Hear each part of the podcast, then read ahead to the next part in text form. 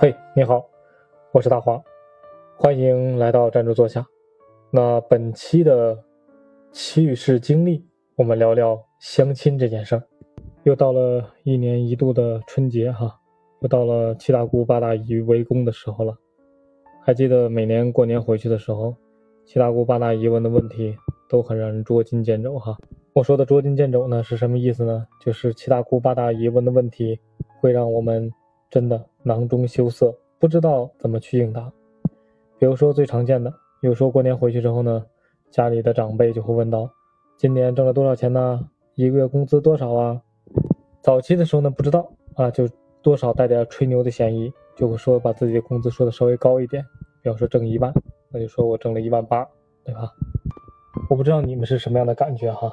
这个时候呢，家里的长辈啊，不管是七大姑八大姨啊，七姑或者八姨。他的表情呢，就多少有点耐人寻味，他不会在你这个话题接下去，转头呢，他就会说到自己家的孩子，说：“哎，我家的谁谁谁，你家的弟弟啊、妹妹啊，现在上班了，挣的也还可以，一个月挣了八九千块钱的工资。其实这说明了一个什么呢？就是他们生活在小县城，挣着八九千的工资，其实已经很高了。那你在这种大城市里面挣个一万八，这样对比起来，整个的状态，对吧？你会有一种落差感。”也不知道是心里面上的那种虚荣心，还是说在这一刻已经产生了一定的较量，啊，七姑八姨已经在心里面暗暗的较劲了。因为当你说出工资的时候啊，七姑或者八姨的表情呢，多少会有一些停顿，就变得很严肃。刚开始问你的时候还说：“哎呀，大华呀，你回来了，这在外面一个月挣多少钱呢？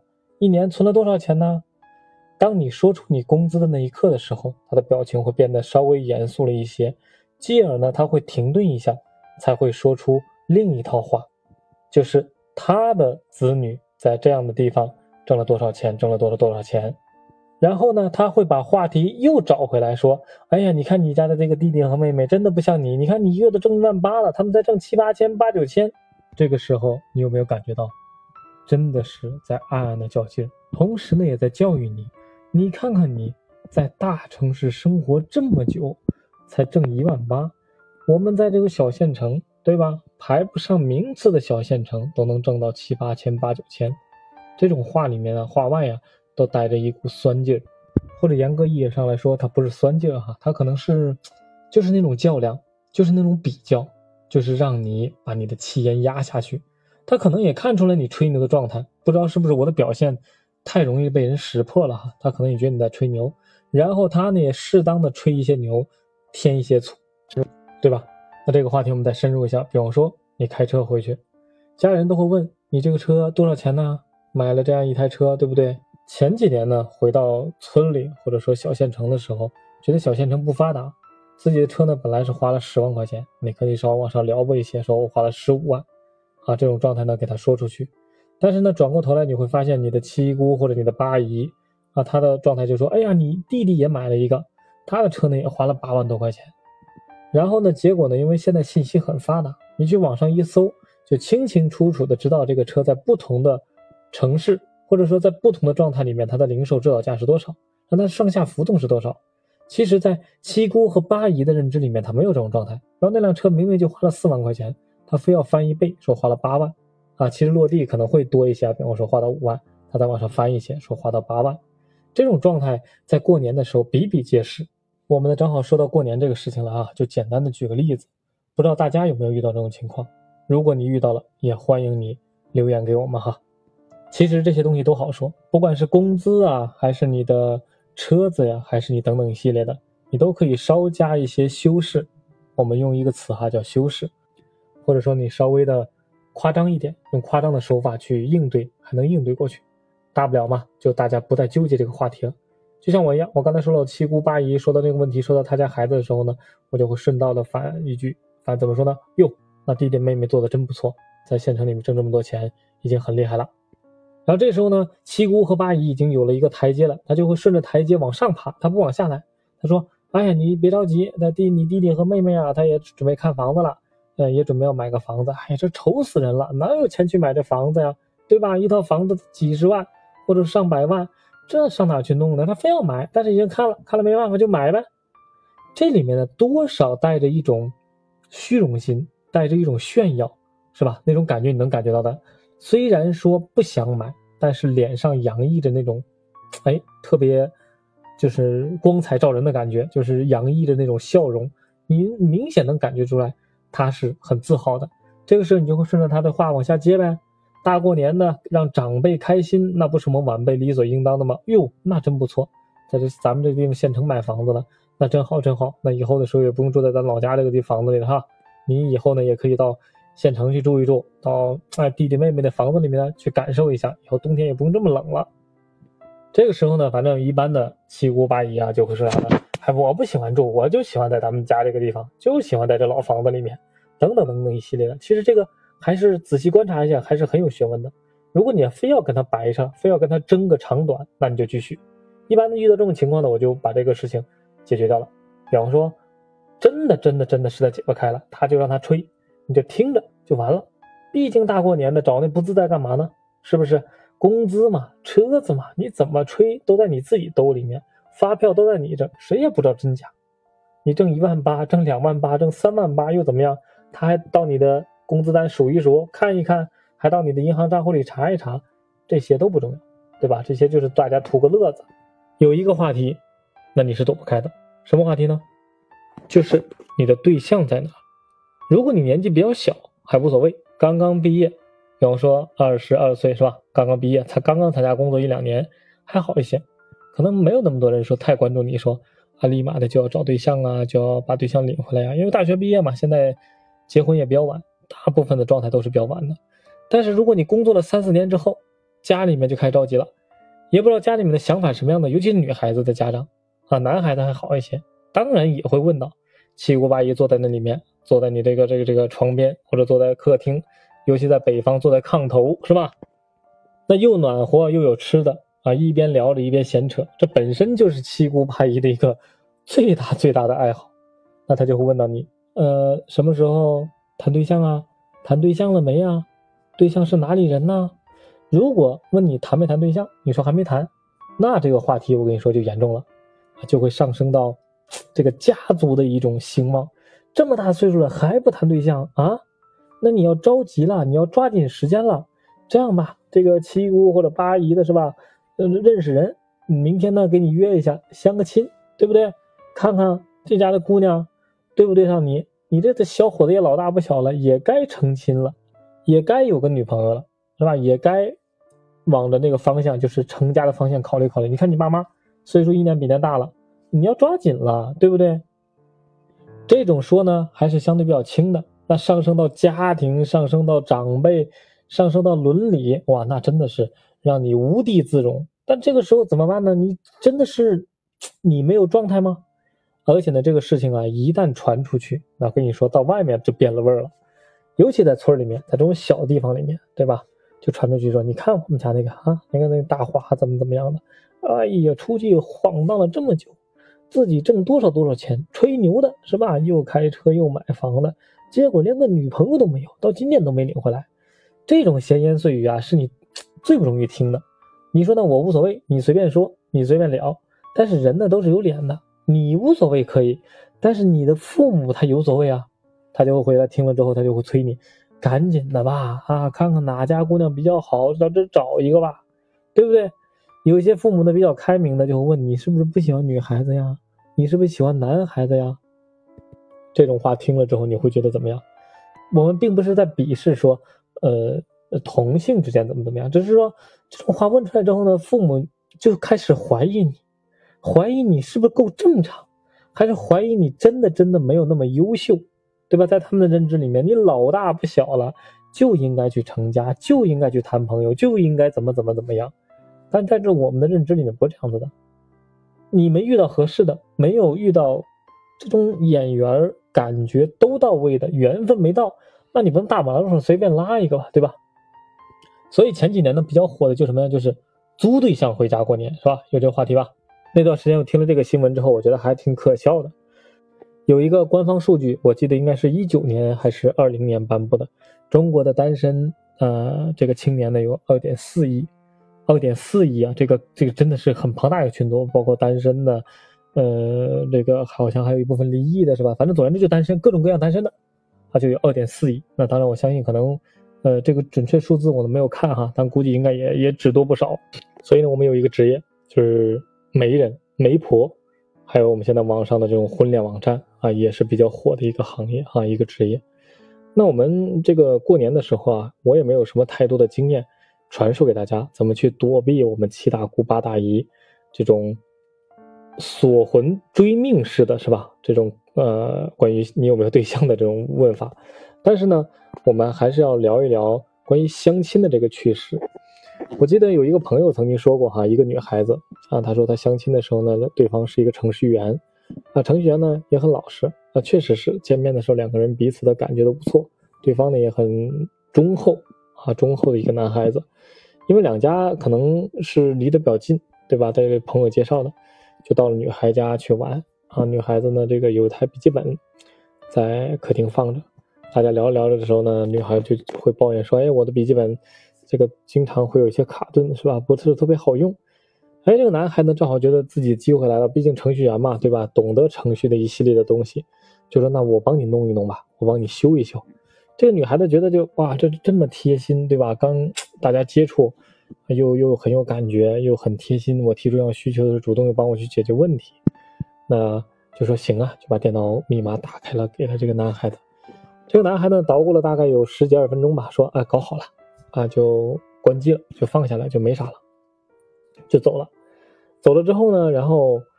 这个男孩子和女孩子呢，就经常会聊聊微信啊，但男孩子呢不善于言辞，但女孩子就觉得说这样的人也比较老实，对吧？也比较忠厚，就聊聊聊着呢，呃，女孩子说这个要不要吃个饭，是吧？男孩子也没有什么特殊的表示，说吃就吃嘛。但是呢，一来二去的，女孩子就觉得男孩子呢特别无趣，真的很无趣。后来呢，又听说呢，这男孩子在跟她聊天的时候呢，又去跟别人相了亲。哎呦，当时这个朋友就急了，就说：“那你在跟我聊呢，对吧？你又跟别人去相亲，也不知道你是什么样的一个状态。”然后就在微信上质问他，就发信息质问他，说：“那你为什么在跟我聊的时候又跟别人去相亲？”男孩子就说：“反正就表达意思就是，嗯，现在我们两个并没有确立关系，对吧？我们两个只是在沟通。那我也希望我能广泛认识一些人啊，拓展我的圈子。这个当然了，也也说了一些软话哈，求他原谅。但女孩子呢就觉得说这样的事情不可原谅。”对吧？因为你还没跟我在一起呢，就开始，呃，形成，呃呃，脚踩两只船，或者说你是吧，这这这么广撒网是吧？像养鱼一样，谁愿意？一气之下呢，就准备说，那我们俩就以后就不要再聊了。但在这个时候呢，这男孩子做了一件很过激的事情，什么事情呢？他向女孩子呢发送了几张照片。哎，这女孩子一说，哇，这这这照片不是我的私人照吗？就是我存在我电脑里面的。啊，艺术照啊，或者写生啊，或者说自己是吧，跟朋友一起出去玩的时候拍的一些，啊，比较好的一些看的一些照片。然后女孩子就问他说：“你从哪里来的？”男孩子就用这照片来威胁说，威胁他说：“那你必须要跟我再继续的聊一聊，沟通，然后我就把你照片怎么怎么怎么样。”反正说了一大堆。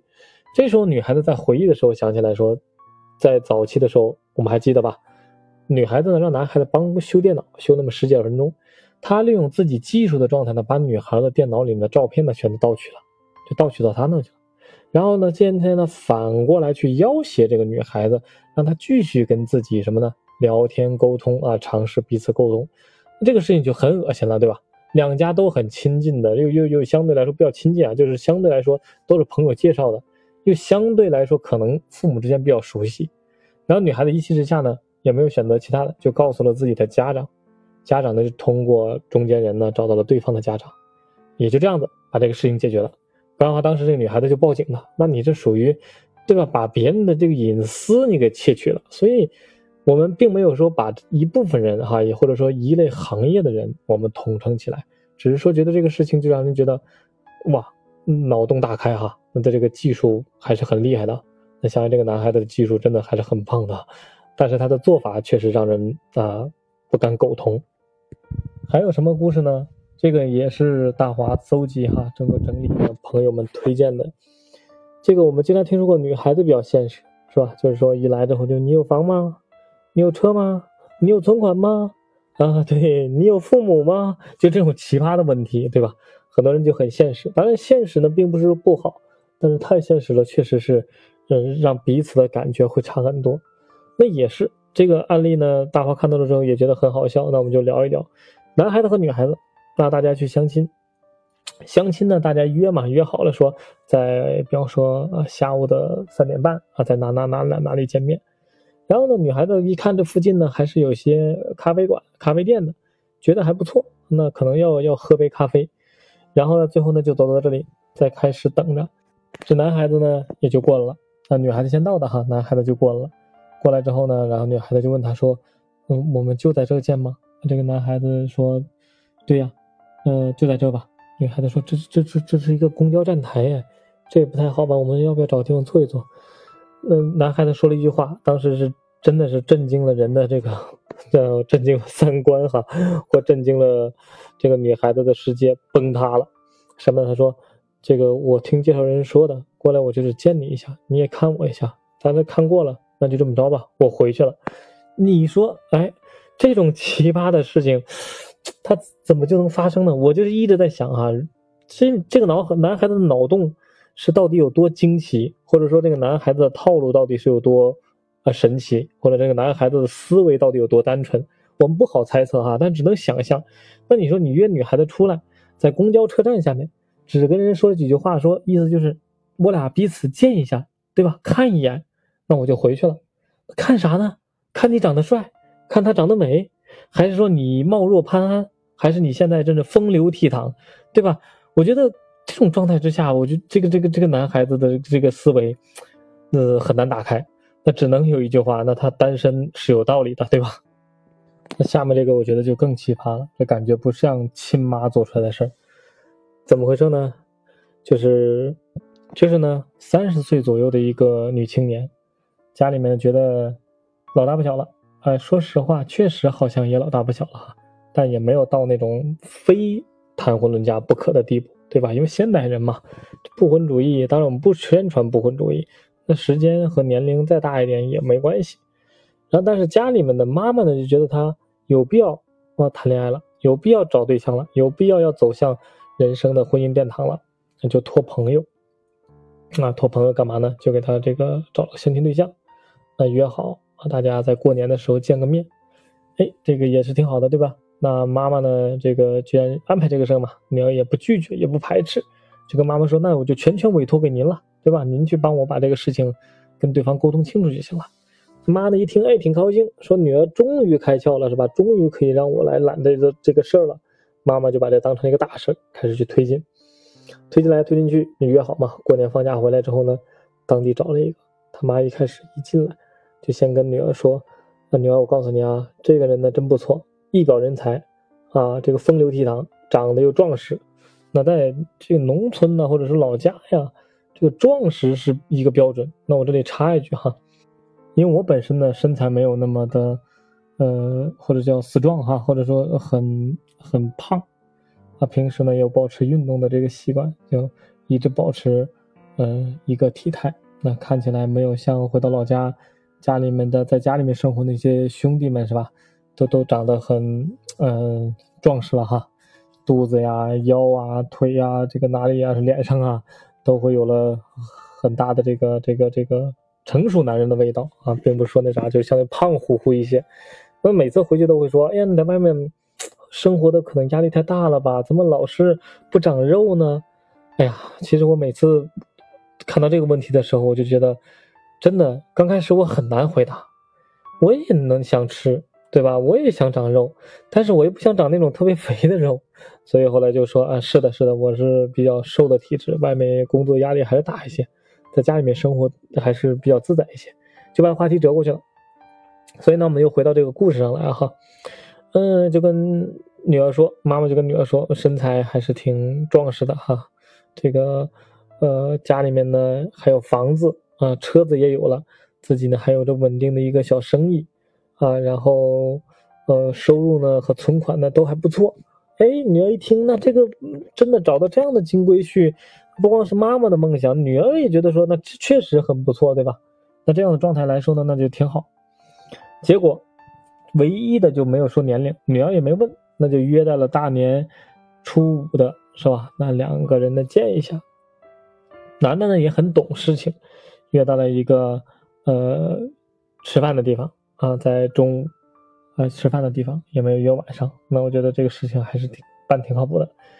但但就是这样一个情况，女孩子走进了餐馆，坐下的那一刻就开始后悔了。为什么？因为这个男的呢已经快五十了啊，大了整整十八岁，就是四十八岁，三十和四十八啊。这个男的呢到现在为止 还没有结过婚，那不能说明问题，但是也说到一个事情，就是。女孩子回来之后就跟妈妈大吵了一顿，说：“难道我真的是嫁不出去了吗？非要嫁这么一个老男人，对吧？再你想一想，四十八了还没结婚，他是不是也有问题？那为什么四十八了还没结婚，结果推荐给我，就是看中了他有点小钱吗？有点小，是吧？小的资产吗？这个事情呢，我听了之后，其实我在讲的时候我就觉得好笑。四十八的男人还没结婚。”那这这个我们也不能好猜测哈，也不好说，并不是说四十八不结婚就不好，可能确实一直在忙事业，但四十八了还没结婚，那也是挺那啥的。当然，这个男的呢也说出来一些很奇葩的言论，那跟那女孩子说呢，说我还没谈过女朋友，四十八岁的一个男人还没谈过女朋友，那没结婚就算了，还没谈过女朋友，也让人觉得他是一个。蛮好玩的事情，是不是？还有这种比较这个，就我全且这么说，就是坑自己孩子的老妈们、老爸老妈们。那其实有些家长呢，其实在中国嘛，就认为，呃，家里面找一个稳定的工作，对吧？比如说是公务员，比方说是医院的，比方说是老师啊，或等等等等一系列吧。这种呢，在中国家长的传统的认知里面还是比较强的，对吧？男孩子嘛，家里面要找一个这样的一个状态。嗯，那还是有这么一个故事啊，男孩子在外面，也就是自己嘛，还是有一些自己的小想法的。但是呢，家里面就觉得说，那你作为一个男孩子，就应该啊，遵从家里面的意愿，找一个相对稳定点的这样的比较好。那也可以，男孩子就说有合适的。我愿意去试试，但是呢，男孩子从内心里面是抵触相亲的，尤其现在的年轻人，这种相亲呢这个词啊，还是有点老套的，对吧？有点落伍的，有点跟不上潮流的。父母呢就一次一次的托身边的关系，找各种各种的女孩子，是吧？只要是觉得说有一个机会，可能都没见过、没了解过，就约饭局，让两个人去去去去聊，就这样子一来二去。一年呢也相了这么十十几次，将近二十次。男孩子这个亲是没相到，体重飙升了三十斤，那家伙的从一百五长到了一百八，就变成那个活脱脱的一个相亲饭托，就是相亲饭局，就吃吃吃吃。到那去了，男孩子也不怎么表达，就不停的吃，不停的吃啊，用吃来掩盖自己，呃，既顺从父母了，又自己不太情愿的这样一部分。所以男孩子在短短的这一段时间里面。飙升了三十多斤啊，一百八，那一米七五的一个身高，一百八呢，着着实实的是有一些吨位了哈，把自己活脱脱的变成了一个现实版的啊增重小达人。还有这么一个案例，一个一米七一的一个女孩子，身高我们不说了，在女孩子里面还算是比较啊，对吧？比较高挑的了。那也是，嗯，到了一定的年龄了，家里面比较着急，父母呢就给他找男孩子去相亲。那相亲呢？女孩子是不排斥的，因为可能到了一定的年龄了，这个女孩子呢，对于相亲呢还是比较渴望的，或者说另一半比较渴望的。然后呢，父母呢就给她，呃，约了一次相亲的这个局，就说你去吧，这个男孩子的整体的感觉什么的，对吧，都还不错，你可以去跟他们尝试着聊一聊。然后就去了，去了之后呢，男孩子还是很懂礼貌的，早早的就坐在了，呃，餐厅等着了。女孩子去了之后也没站起来，就点点头示意啊，呃，这个手势一指说坐下，意思就请落座是吧？你来了是吧？大概寒暄一下吧。哎，男孩子女孩子在吃饭过程中聊得很开心啊，这个男孩子也很会逗女孩子去开心啊，女孩子在过程中咯咯咯直笑啊，一切都特别好，真的聊的过程中长得也还不错，反正坐在板凳上也没有体现出什么来，对吧？就就结账。结账了，两个人就准备走。那这个整体的感觉，就在这个氛围里面还很融洽的，女孩子还留下了很深的印象。当站起来的时候，男孩的身高可能是一米六七呀，还是一米六八，整整矮了三公分到是吧？三公分到四公分。女孩子当天又穿了高跟鞋，那整个的这个身高一米七五往上去了，那这个 看起来就特别不和谐。当时这个女孩子回来之后就说：“那你们再给我找相亲对象，要考虑一下我的身高，我不能出去之后搂着个弟弟，是不是？” 这，但。这个状态呢，就是什么呢？就是说明了这个聊的和认知啊，感觉都很好，就是差了那么一点点机会，差那么点点缘分。这个身高是吧？一米六八，嗯，然后配人家女孩子一米七一。女孩子说：“我平时就喜欢穿高跟鞋，我穿高跟鞋出去，我都到快到一米八了。结果你整个一米六八，我高你二十公分，我到底是该怎么走？是你搂着我，还是我搂着你？所以在身高这个维度里面，每个人都是有自己需求的。这种。”坑女儿啊，坑儿子的现象呢也挺多的，对吧？所以过年回去啊，七大姑八大姨，当给你介绍相亲对象的时候，留个心眼，多问问，多看看，总没有坏处。照片呢是可以看的，但现在的美颜技术啊，真的是，嗯，这个如日中天，或者是如火纯青，是吧？呵。几乎照片是不能够去完全相信的，你从照片里面看不出什么来。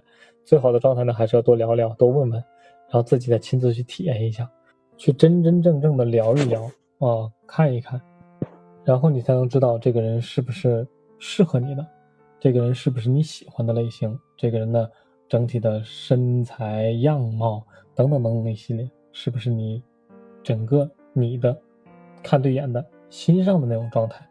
这个还是比较重要的，再不济呢，就去参加一些相亲大会，对吧？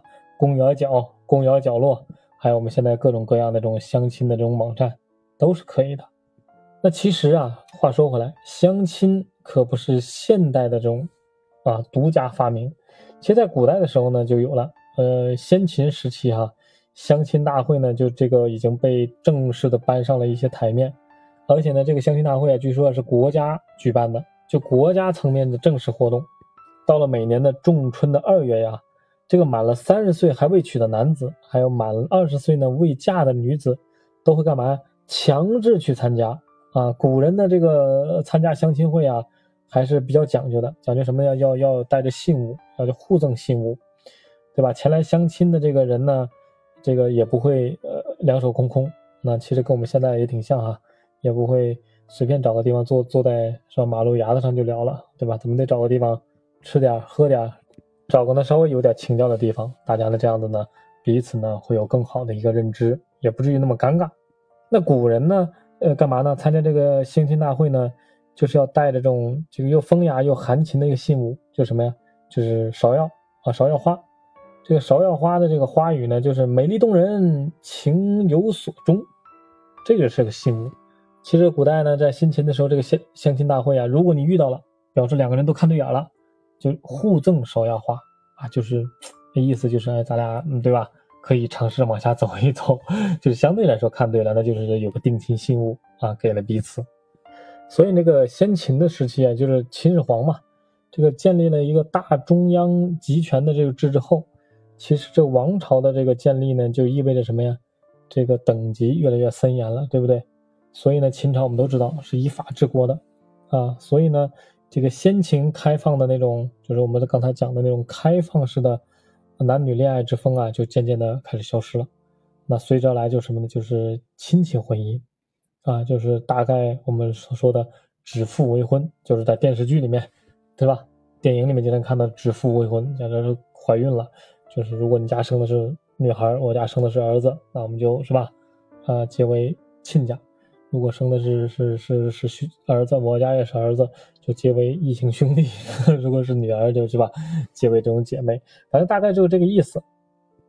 到了隋唐的这个时候啊，其实国家的强盛呢，也使这个风气啊就变得稍微开放。我们都知道，之前我们讲过，唐朝的时候的服饰和发型和社会的这种整个的风貌都是很开放的，都达到了鼎盛时期，对吧？那种服饰啊，包括是吧，还有外国人，对吧？在整个的。这个唐朝，我们首府什么西安的大街上，啊，大唐可以随便的走动，大家呢也是盛行各种的发型和服饰。那其实当然也是为了朝廷嘛，也是为了提高人口的这个基数也就十分重视这种所谓的婚姻状况。在台隋唐的时候呢，就将上巳节和元宵节这两个呢定为了什么男女相亲的节日。其实古代呢是在这种儒家文化的熏陶之下呀，未婚的女性一般都是在深闺之中，对吧？白居易曾经有一首诗不写的吗？选女子什么？养在深闺无人识，对吧？除此之外呢，封建王朝晚上还会实行宵禁制啊，这大家都知道。这个这个城市中啊，这个进行灯火的管制。人呢不能随便的晚上出来，出来之后你这把飞盗击抢，或者说你干坏事就把你抓起来，所以呢宵禁。但在隋唐的时候呢，就在什么上巳节和元宵节的时候呢，会取消宵禁，就是什么鼓励大家夜晚呢相约出游啊，鼓励大家出来。在唐朝的这个上巳节呢，单身的男女会干嘛呢？会前往桥边进行约会。如果这个男的有意啊，会折杨柳枝给女孩子，而女孩子则会金。赠送什么呀？亲手制作的香囊给男子。这样想一想，你想想，男的还挺占便宜的啊，折个柳枝就行了，对不对？那女孩子就费点事了，人家还得定制个香囊，自己一手一针一线的哈。那元宵节呢？一般的情况呢，就是元宵要赏花灯嘛，所以呢，就会互赠爱慕的男女呢一起相约赏花灯。啊，月上柳梢头，人约黄昏后。啊，其实描写的就是这样的场景。除了这两个正常的这种相亲的节日之外呢？啊，唐朝呢，在长安城啊，还会举办这种相亲大会，啊，专门为那种科举考试拔得头筹的新科进士举办的啊。正所谓，朝为田舍郎，暮登天子堂。如果呢，就比如长安城中哪家女子看中了这个新进的这个 进士，是吧？新科的进士，就可以回家跟自己父母说，然后呢，女方会干嘛呢？派媒人去男方家里就说亲。到时候宋朝的时候呢。虽然宋朝呢，这个社会也很安定，经济呢依然的就繁荣，但是国家呢却推崇的是存天理灭人欲的这种啊理学观念，就干什么干嘛呢？开始束缚了人们整个的婚嫁的这个观念。所以呢，这个宋朝的时候是怎么相亲呢？就男方的母亲呢会和媒人呢这个前往女方家，如果觉得这个女子合适的话，会将这个一支发簪呢戴在女子头上。其实跟我们现在这个。爸妈帮你们相亲，嗯，有点异曲同工之妙哈。男的还没见到女孩子，或者女的也没见到男的孩男孩子，就约了两个人去相亲去见面。但是如果这个觉得不合适呢，男方就会干嘛？留下一些绸缎啊。所以在这种相亲的情况下，男方啊在婚嫁时呢拥有的选择权就就更大了，但女子呢却无法在婚前的与男子见面啊。这样就是怎么说呢？整个的状态就是女性。也没有见过自己老公长什么样，就好看不好看、高矮胖瘦都不知道，所以呢，这就开启了一段相对来说对女性不公的一段婚姻的状态，对吧？如果真的是不是自己喜欢的，那这一辈子也就是相对来说会很悲惨。那到了明清时候啊，这个社会上还是出现了一种关于相亲的习俗，呃，这种相亲习俗是什么呢？是指的媒人呐会带着男方去女方家啊，这个时候呢就就比之前好多了。而而不是说男方的母亲去，而是媒人带着男方去，对吧？跟我们现在也有点像了啊，带着小伙子跑到女孩子家，或者说啊怎么怎么样。女孩子一开始呢是不能出面的，就就就一开始不出来啊，但是呢可以偷偷的躲起来，在暗中观察男方的这个一举一动啊言行举止。如果这个女孩子觉得满意啊，就会干嘛？出来给男的倒茶。哎，这种相亲方式呢，其实就。一定程度上还保障了女性的在于整个婚姻上的一种选择权。其实这样来说呢，对于女孩子是吧，她相对来说公平一些，好歹知道了自己未来的夫君啊，未来的丈夫他是什么样的一个人，长成什么样，高矮胖瘦是吧？这个说话的状态，虽然可能在那个时候他有一些表现的，呃，自己比较高大啊、伟岸或者等等一些的，但是最起码女孩子这时候的选择是多了一些。但是不管在哪个朝代。这个父母之命、媒妁之言，都是开展一场婚姻的必要条件。这也是封建社会跟现在不同的一一个最大的状态。父母之命、媒妁之言，父母的命令和媒人嘛，这个说的，就是在古代呢还是很重要的一个一个一个存在。但是我们也不要错误的认为，古代所有的相亲啊都是这样子的，对吧？都是强制性的。所以刚才我们也讲了，从先秦到明清，还是国家。还是在社会层面上给年轻人创造了一些机会，但毕竟还是在不同的朝代里面，还是存在一些陋习或者存在一些弊端，这些弊端都是有的。那今天我们回过头来，呃，再说相亲的这件事情。其实，在我的认知里面，相亲并没有错，对吧？也不是说你单身是有错，呃，也不是说你，呃，不去相亲也有错。但整个的过程来看的时候呢，相亲呢，它其实是一个必然的产物。男女嘛，这个社会的发展，对吧？我们整个的状态，男的和女的到一定年龄就要成家立业，是吧？呃，会有呃繁衍啊后代。然后抚育成人，这一代代的走下去，但是并不是说我一定要到了这个年龄，我就一定要去干这件事情，对吧？也不一定被相亲被束缚的东西呢束缚的很死。所以呢，回到家里的时候过年也不用太大的负担啊。当七大姑八大姨问起来的时候，为什么没有对象？可以公正的告诉给他，因为缘分没到。缘分这个东西其实很奇妙，大华认为它就很奇妙。当他到了，自然而然就到了；当他没有的时候，你想求也求不来，对吧？为什么委屈自己去接受一个自己不喜欢的事物，接受一个自己不情愿的事物，让自己委屈一辈子呢？其实没有必要，因为今天来看，我们不会像古代，对吧？